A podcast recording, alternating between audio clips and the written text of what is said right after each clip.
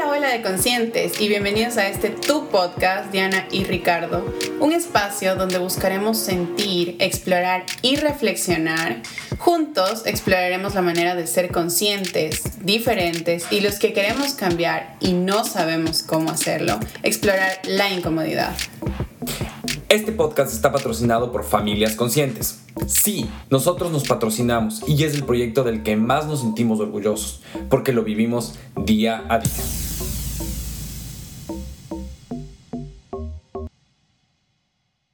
Hola, hola de conscientes y bienvenidos a este nuevo podcast. Diana y Ricardo, bienvenidos para los que son nuevos aquí y gracias por escucharnos hoy. Hola, yo soy Ricardo y este es el episodio 2, estoy súper contento sobre esto y hoy vamos a tratar sobre lo que no nos dijo nadie en las relaciones. Bueno, los que quieren tomarse algo, hoy este, estamos en el momento indicado, vayan, cojan una copa de vino en esta noche tan preciosa que tenemos y vamos a empezar. Listo, yo me estoy tomando un té, un té verde para hacer digestión y tú qué te estás tomando? Ah, bueno, hoy agua, la verdad. Pero bueno, creo que vamos a hablar algo de un tema súper importante y que nos gustó mucho a nosotros, que es lo que no nos dijeron básicamente antes de irnos a vivir juntos o antes de estar y qué vamos a hacer en las relaciones o prepararnos. Está como familia punto consciente. Estamos tanto en Instagram, Facebook, YouTube y ahora también en Spotify y en la mayoría de plataformas de podcast. Y ok, este tema es, me encanta porque es una de las cosas que me hubiera encantado que me digan a mí antes de casarme o antes de irme a vivir con Diana y hasta antes de ser novios, porque creo que nos preparan el mundo para afrontar muchas cosas que no realmente son y Diana tiene una información súper importante y valiosa que a mí me gustó mucho. ¿Qué tal si continuamos y nos cuentas cuáles son los temas que tenemos para hoy? Bueno, Ricardo, entonces te cuento, tengo algunos temas que les voy a hacer preguntas a ustedes, la audiencia, y me gustaría que vayan a nuestras redes y nos respondan y también a ti. En esto también voy a dejar un post sobre el tema. ¿Se necesitan tragedias para despertar la conciencia? ¿Crees que las relaciones de pareja y ser felices para siempre sin hacer ningún esfuerzo existe? ¿Tú qué opinas sobre eso?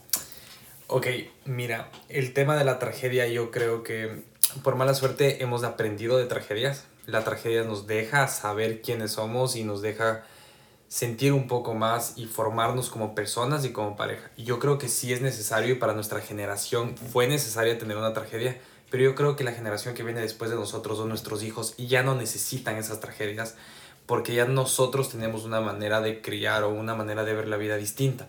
Aún así, sus propias tragedias van a hacer que ellos formen su propio criterio. Pero como relación, yo creo que sí necesita un poco de tragedia para poder unirte un poco más y conocer un poco el lado que no sale del enamoramiento. Porque en las tragedias se ve lo, bueno y lo malo. Y yo creo que de lo malo también te tienes que enamorar.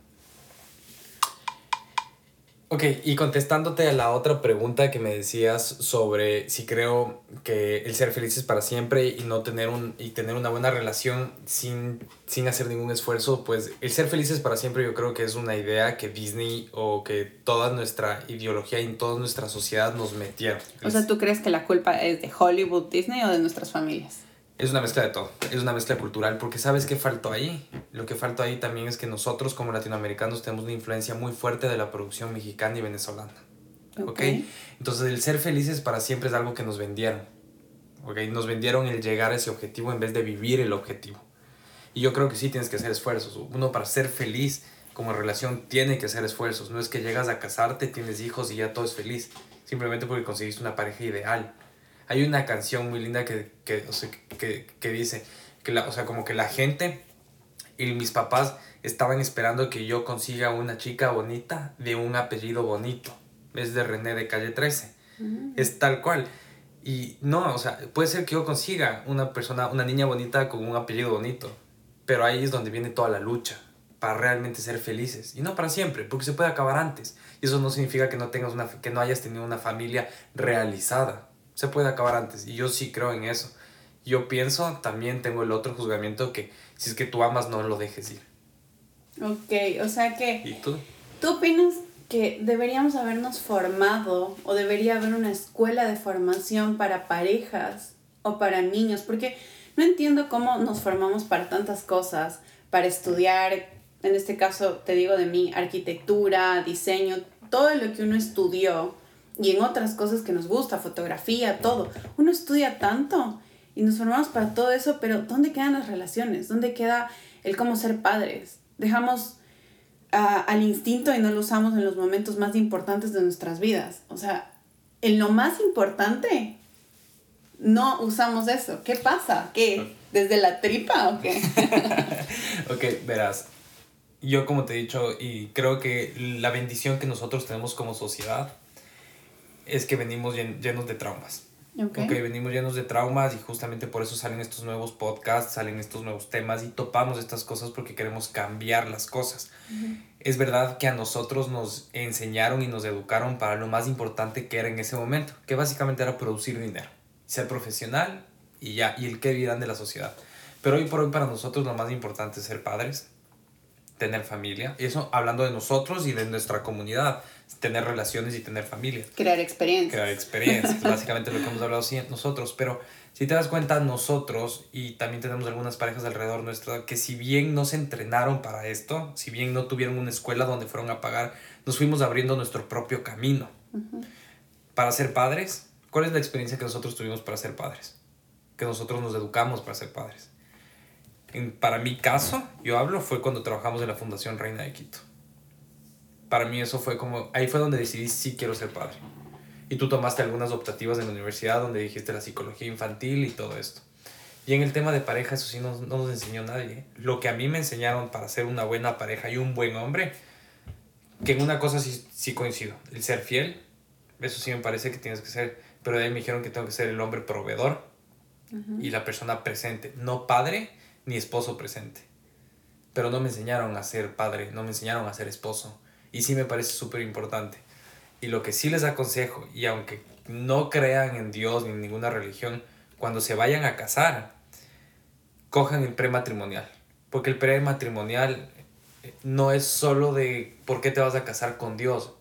Te enseñan un montón de cosas. ¿Tú qué opinas sobre el prematrimonial? Porque a mí me parece que ahí aprendí El que nosotros hicimos en La Dolorosa, en Quito, fue increíble porque nos hablaban de todo. O sea, la verdad a mí me rompió esquemas para ser eh, una iglesia católica y a veces en el tema en el que se vuelven tan conservadores en, en todo esto, nos dieron muchos temas como el sexo, las relaciones económicas, familiares, este, este, políticas, o sea, en las familias políticas, todo. Y fue bastante importante todo este tema para poder entender a mí me dio mucho eso, o sea, creo que esa información sirvió de mucho también nosotros para preguntarnos antes de casarnos, ok, ¿tienes los mismos intereses? Porque iba otra pregunta mía. La pareja es estar parejo, ¿cierto? Esa es la palabra pareja. Y en esa forma en la que vemos la vida, no siempre pasa eso, o sea, no llegamos a la pareja y nos vemos y decimos, ok, tendrán nuestras mismas eh, manera de pensar, nuestro mismo nivel de conciencia, nuestros mismos gustos. Simplemente me gustaste, te vi y, lo hacemos, y estamos juntos y, y vamos por la vida juntos. Y ahí es donde, como tú dices, viene el enamoramiento. Y ahí también hay una división, porque en ese momento empezamos a hacer un poco de lo bonito que queremos para la otra persona. Entonces le damos lo bonito. O vemos lo bonito de la otra persona. O sea, tú te pones mal genia y veo hasta bonito lo que te pones mal genia. Entonces, es ahí donde como que existen esas conjugaciones donde si en otras cosas vemos para entender por qué en una pareja no lo hacemos, por qué no ahí hubieran menos problemas, porque dices, ok, voy a buscar a una persona que tenga casi las mismas cosas que pienso, que siento, que creo. Claro, súper complejo, porque no vas por la vida viendo eso. Pero se evitarían tantos, tantos problemas, ¿no crees? Sí, verás, en la primera etapa que es el enamoramiento, que es básicamente la luna de miel, nosotros nos proyectamos como la mejor versión de nosotros. Y no mostramos el lado oscuro, el lado malo. Yo no lo digo ni oscuro ni malo, sino es la, la parte que no enamora porque aún así nosotros somos esa persona. Entonces, cuando vamos en conflictos y todo. ¿Qué es lo que pasa?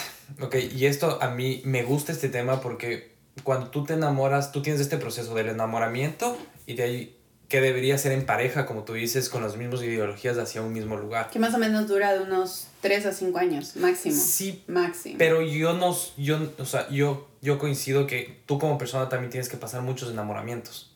Porque en el enamoramiento tú conoces a la persona y ahí te vas dando cuenta si realmente haces pareja o no haces pareja. ¿Ok?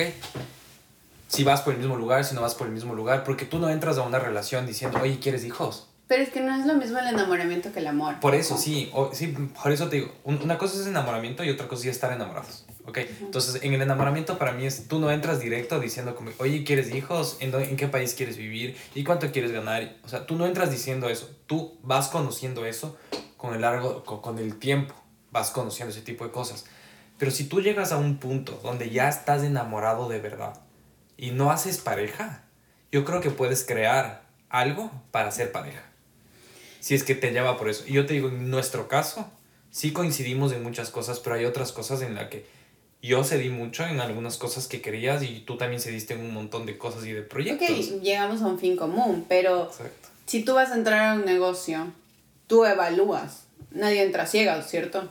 O al menos antes no pasaba eso, ni ahora. Creo que todo el mundo dice, o sea, lo ves tan importante el dinero que dices, no voy a entrar a este cosa, primero tengo que cerciorarme si esta persona u otra es confiable, si es que me va a servir y si me va a hacer ganar dinero. ¿Por qué no hacemos lo mismo con las parejas? ¿Por qué no evaluamos un poco más allá, no, en el enamoramiento capaz, capaz ya en el amor? El amor.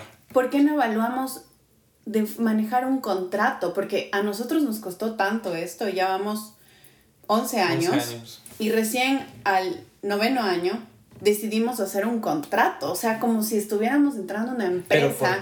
Y ok, ¿sabes qué? Hagamos compromisos, hagamos acuerdos, hagamos reglas en el, en el hogar por el tema de la convivencia y que muchas veces las parejas deciden separarse por eso, porque no logran eh, tener un match en el momento en el que este, estás conviviendo con la otra persona. Claro, pero, pero ¿por qué? dime, pero el, el, exacto del por qué nosotros hicimos eh, el contrato. Era porque estábamos enamorados, porque ya pasamos del momento del enamoramiento y estábamos con conflictos. Mostramos nuestras peor, la peor versión de nosotros, también ya la mostramos. Y no queríamos esa peor versión, pero decidimos y estábamos enamorados y queríamos crear algo. Y lo que siempre hemos hablado, a mí me hubiera gustado que me digan esto antes de irme a vivir contigo. Y no por decir no quiero irme a vivir contigo, sino para saber a qué voy. Y todo este tipo de cosas, quedar claro antes de entrar y no lastimar tanto. Porque creo que, que coincidimos y en el capítulo 1 lo dijimos. O sea, nuestro primer impacto de irnos a vivir juntos fue fuerte. Nos hicimos daño y lastimamos. Y el reparar ese daño nos tomó mucho tiempo, muchos recursos. Y hasta si estoy hablando con hombres y me escuchan hombres, hasta económicamente nos fue mal. Entonces me parece que nosotros estábamos plenamente enamorados, locamente enamorados y por eso estábamos en este punto. Pero si hubiera sido bueno que antes de todo esto alguien nos diga que tienes que hacer un contrato, de que tienes que dividir las finanzas, de que eh. tienes que estar, tienes que ver a qué te vas a meter. Porque hasta por el tema de la cocina que siempre hemos hablado, ¿Quién va a cocinar? ¿Quién va a hacer el desayuno? ¿Va a ser aleatorio? ¿Van a pedir domicilio? ¿El hombre va a hacer el desayuno? ¿La mujer? ¿Lunes, martes, miércoles? ¿Cómo se van a alimentar? que Hay un montón de cosas de qué hablar antes de hacerlo. ¿Puedes aprenderlo? a la gente le molesta llegar a ese punto porque te causa incomodidad. Y porque la incomodidad, si bien es necesaria para cambiar, la gente no está acostumbrada. Y llegamos a un nivel en el que como no trabajamos nunca esto, ni nunca fue importante, como te decía hace rato, en el sentido, ponte, de estudiar algo, entonces no lo vemos importante el trabajar esto. Entonces, ahí hay otra pregunta que te quería hacer. ¿Por qué idealizamos tanto el amor y dejamos que nuestros problemas intoxiquen nuestra relación? Si entiendes de lo que te hablo, ¿cierto? Sí, entiendo súper bien. ¿Por qué idealizamos tanto el amor? yo, yo pienso que ahí nos dieron idealizando el amor. ¿Ok? Nosotros venimos seteados socialmente con cosas y, y, y, regreso, para siempre. Y el feliz es para siempre. Y regreso a, la, a la primera pregunta que me hiciste. Nosotros vivimos bajo la cultura y la televisión de Disney, Hollywood, todas estas que te dije donde nos, lo, nos dijeron que es el amor ficticio y de lo que vende. pero no nos dijeron lo que realmente es el matrimonio, lo que realmente son las parejas y a qué te vas a enfrentar.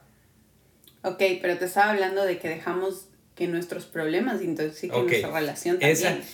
es que esa es la segunda parte. Porque en vez de utilizar esa energía de que en las parejas sucede y que nos pasó, y te lo digo porque también me pasó, que usé mucha energía para tratar de cambiarte y para tratar de que hagas o correspondas a cosas o necesidades mías, cuando me empecé a dar cuenta de que tenía que trabajar en mí, capaz por cansancio en ese momento, como se lo dije en el primer capítulo, capaz porque ya me agoté eh, mental y físicamente y dije, no más, y quería saber qué era más allá, y no todos lo hacemos, pero qué era más allá de lo que yo estaba pensando y qué tan mal estaba yo haciendo en la relación, porque en eso me enfoqué dije, necesito cambiar algo porque algo estoy haciendo mal en la relación. Cuando no me di cuenta que el momento que estaba trabajando en mí y hubiera puesto todas esas energías desde un comienzo en mí, realmente me hubiera podido evitar tantas peleas, tantos problemas porque hubiera trabajado desde mi ser y como te he dicho siempre, las energías que tú emanes siempre vas a traer. Entonces empecé a trabajar en mí y en mí y en mí y me empecé a dar cuenta que de verdad era yo la que tenía que cambiar muchas cosas. Y obviamente, tus cucos son tus cucos, ¿cierto? Sí. Verás, hoy justo estaba escuchando un, un podcast súper interesante que, le hicieron que le hicieron a Daniel Javier. Que justamente se trata mucho sobre este tema del primero trátate a ti, primero gobiernate a ti para poder gobernar a otras personas. Y la, y la metáfora más clara sobre esto es cuando estás en un, en un vuelo y cuando te dicen se va a despresurizar el avión ¿Qué es lo que te dicen realmente? Primero ponte tu máscara, ayúdate a ti mismo y luego ayuda a los demás. Es básicamente lo mismo. Si tú no estás bien, nada va a poder estar bien, en absoluto. Y eso, en eso yo sí coincido totalmente contigo, pero va justamente esta, a esta idealización del amor. Porque en el amor nunca te dicen que tienes que enfrentar algo. ¿Me entiendes? O sea, no te, te van a decir que cuando ya amas a una persona, ya estás con alguien, va a estar bien y vas a estar bien por, por siempre pero cada persona viene cargada de cucos. Y como tú bien dices, tenemos que tratar nosotros de estos problemas cada uno por independiente, pero también somos pareja. Y ahí es donde yo también digo, somos pareja y en algún punto también eres mi apoyo. Y yo te he dicho, tú eres mi, tú eres mi terapeuta. O sea, tú conoces cucos que no deberías conocer su, para la sociedad, pero tú sabes muy bien de lo que yo sufro y hay temas en los que tú eres muy delicada porque sabes que hay algo más profundo. Ok, es que ahí es donde estaba escuchando, como nos nutrimos totalmente y todo viene de tantas cosas de acumulación de entrenamientos y podcasts y todo lo que hacemos a diario. Y, y aquí es donde me quedé loca cuando leí una parte donde decía, tener una postura que venga alguien y me rescate, una expectativa que nos haga felices y se ocupe de algo que yo no me he hecho cargo. Entonces, cuando leí eso y también decía, construimos desde el inconsciente y reafirmamos los traumas que le dan sustento a, a mi forma de ser. Entonces cuando empecé a darme cuenta de todos esos temas y, me, y, y a, a, mucha gente capaz le va a sonar como que, wow, ¿qué? ¿Qué pasó aquí? Pero es verdad, o sea, muchas veces buscamos una pareja, porque esta persona decía muchos estos temas también, buscamos una pareja sin darnos cuenta que lo que estamos tratando de sustentar en ella son traumas o son cosas que nos gustaría que esa persona se ocupe de algo que yo no me ocupé capaz con algo desde niña o con algo que, que me estaba doliendo. Entonces dije, wow, o sea, sí es fuerte, es verdad. Y no por eso voy a dejar de tener una pareja porque ahí donde había la otra parte. Yo tengo una pareja, y siempre te lo he dicho, para crecer espiritualmente, para ser mejor. Lo que tú me des me aporta en todo sentido y como siempre me has dicho también, todo suma. Entonces, sí es una construcción de apoyo, pero no tienes por qué venir a arreglarme cucos que no te corresponden, porque tú ya tienes los tuyos. Sí, ahí te voy a dar un ejemplo clarísimo de lo que a mí me pasó. Muy claro, yo antes de, de irnos a casar juntos, de casar juntos, disculpen, antes de irnos a vivir juntos, yo era una persona, y tú lo sabes, desorganizada y con mis finanzas bastante desordenadas también. Yo nunca me hice cargo de eso. Y yo busqué en ti que tú te hagas cargo. Porque desde la primera vez que nos fuimos a vivir juntos, acuérdate que una de las soluciones que yo te planteé fue, tú hazte cargo de esto porque yo no puedo. Y no quiero destruir el matrimonio. Y tú te hiciste cargo. Pero hasta que yo no cambié realmente, esto no se mejoró en la familia. Entonces ahí yo coincido mucho. Ok, pero esos son temas superficiales. Son super, o sea, claro. Perdón, pero literal son, superficiales. del dinero, al lado de traumas que capaz uno tiene desde niño que viene arrastrando, que son insostenibles y que a veces llega al nivel en donde ahí, ahí voy otra vez, donde siempre te digo, una persona cuando termina con otra y tienes esos traumas, esas cosas, lo único que haces es cambiar de persona, sí, porque te vas a otras relaciones, pero va a llegar el mismo problema y te va a emanar la misma situación. Hasta que tú no arregles desde raíz de eso y sigas queriendo echar la culpa a todas ellas y digas, son todas esas locas o todos los hombres son iguales, en vez de coger tu actitud y decir, ok, no te estoy diciendo que eres una pendejada, perdón. Te estoy diciendo, míralo desde adentro y ocúpate de ti. ¿Qué está pasando? O sea, básicamente, ¿qué está pasando contigo que estás buscando ese tipo de personas? Como el típico del, del de la mujer que busca solo novios que les gusta tomar bastante. Exacto, pero es que no está buscando eso. Algo ahí detrás de que no está ella. Trabajando. Exacto. Y, y mucha gente mm, se va del lado de todo lo que escucha a diario y normal, que, que es eso, o sea, todos los hombres son iguales y todo, pero no les gusta que les digan la realidad, no les gusta que le digan lo que realmente les está pasando. La incomodidad, o sea, básicamente incomodarte para poder construir de tragedias, porque, o sea, discúlpame, pero para mí, yo creo que la tragedia más grande que yo he tenido en mi vida ha sido darme cuenta que yo me tengo que hacer cargo de mis propios problemas que te lo comenté hace un par de semanas y que fue el, el, el, hecho del por qué yo dejé de fumar y cuando dejé de fumar es cuando yo me hice cargo de absolutamente todo y comencé a tratar mis propios cucos, mis propios temas. Porque no estamos acostumbrados a la incomodidad. Desde que somos chiquitos, hoy estaba escuchando, ese podcast está muy bueno con Daniel Javier y con Roberto Martínez. Está increíble. El man decía, desde que son chiquitos y bebés, te enseñan a manipular. El bebé llora simplemente para que le hagas caso. Y es un tipo de manipulación, obviamente, no es algo que lo hace consciente, es inconsciente y es social. Es plenamente social el tema de la manipulación, pero no, cuando ya estamos grandes y nosotros ya podemos tomar decisiones sobre algo, no nos hacemos cargo de todo esto que está pasando. Y, y llegamos a una familia y a una relación y porque esa persona no se acopló a nuestra realidad, comienzan los problemas. Cuando hacer familia y ir en relaciones es dejar de cero y reconstruir todo de nuevo. Creencias, costumbres, comida, absolutamente todo. Entonces ahí me das la razón y me dan ustedes también la razón chicos y todos los que nos están escuchando, que entonces sí se necesitan tragedias para despertar a la conciencia. Sí. Y es ser plenamente conscientes de lo que nos está pasando. Y estoy hablando de las tragedias primero independientes. Y luego las de pareja, que son solo una adición. Pero entonces, cuéntame cómo podemos buscar tragedias, cómo podemos arreglar la familia. Si es que eres una persona que nunca te has enfrentado a una tragedia.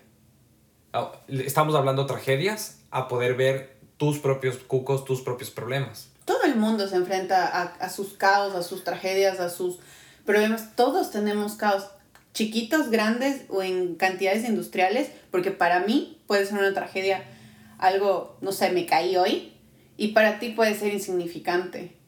Y al revés igual. Pero ¿cuál es el primer paso que tú les darías a estas personas para que se comiencen a autoconocer ellos mismos, para poder formar una buena familia o pareja? ¿Qué libro te gustaría que lean primero? ¿Qué podcast? Eh, hacer una regresión, hacer mindfulness. ¿Qué a ti te ha funcionado? Que dices, esto debería ser lo primero que una persona debería hacer para entrar en conciencia. Wow, qué pregunta más, más buena.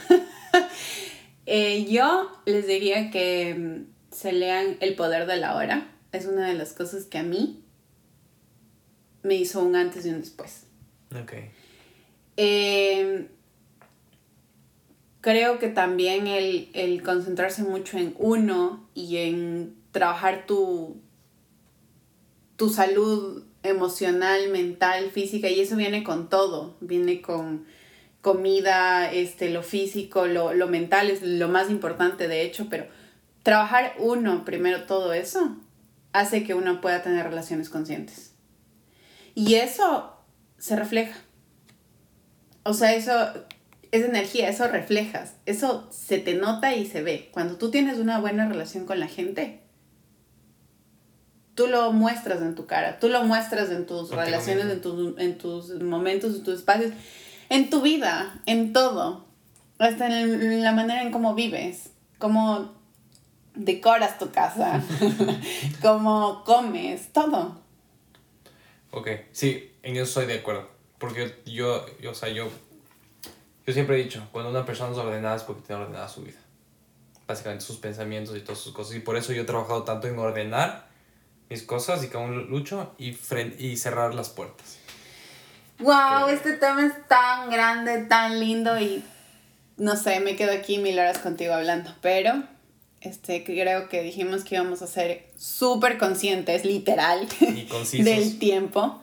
Así que no me queda más que decirte gracias otra vez por un episodio más, por una conversación más linda contigo y por estas reflexiones. Y si les gusta este contenido, síganos en nuestras redes sociales, que lo único lo que queremos hacer nosotros es una comunidad de personas conscientes, familias y relaciones conscientes y básicamente estamos compartiendo nuestras experiencias y lo repetimos, no tenemos una verdad absoluta, pero tenemos una experiencia fuerte que nos, nos da un poquito de valor decirles lo que hemos pasado y que nos cojan como ejemplo si es que ustedes están pasando por esto.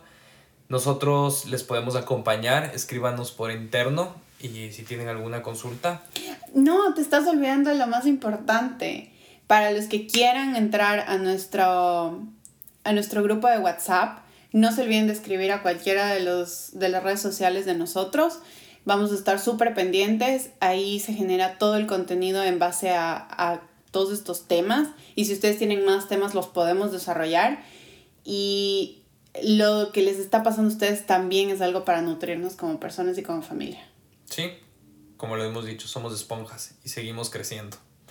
Y hoy estamos grabando día lunes, hoy hicimos planificación eh, familiar y les recuerdo que si quieren ir a ver de qué se trata la planificación familiar, eh, en los canales de YouTube van a encontrar de cómo hacer un contrato de familia, cómo hacer calendarios, cómo organizarte, cómo hacer un mapa de los sueños, absolutamente todo. Eh, queremos darle nuestras herramientas porque nosotros fuimos una relación poco desastrosa. No. Una, una relación muy bonita y ahora creo que somos una, una familia consciente, una familia en el presente y mi consejo es hagan mindfulness. Ahí les dejo el, el tip. Nosotros lo estamos comenzando a hacer. Muchísimas gracias, gracias a ti de nuevo y aprecio mucho este espacio que me, estás dando para poder expresarme ya que yo hablo mucho en el día y, y ahora puedo decirlo. Y chao. Chao, hasta la bola, hasta, hasta la próxima bola de conscientes. Posiblemente este podcast lo estés escuchando en un tiempo que te diste para ti o te encuentres con tu familia. Estar conscientes de que las personas que se encuentran en tu hogar merecen saber que lo que pasa en la vida es una oportunidad de crear relaciones y momentos extraordinarios es fundamental. El miedo es el potencial que permite crear una experiencia como estilo de vida saludable. Familias conscientes. Familias creadas con amor.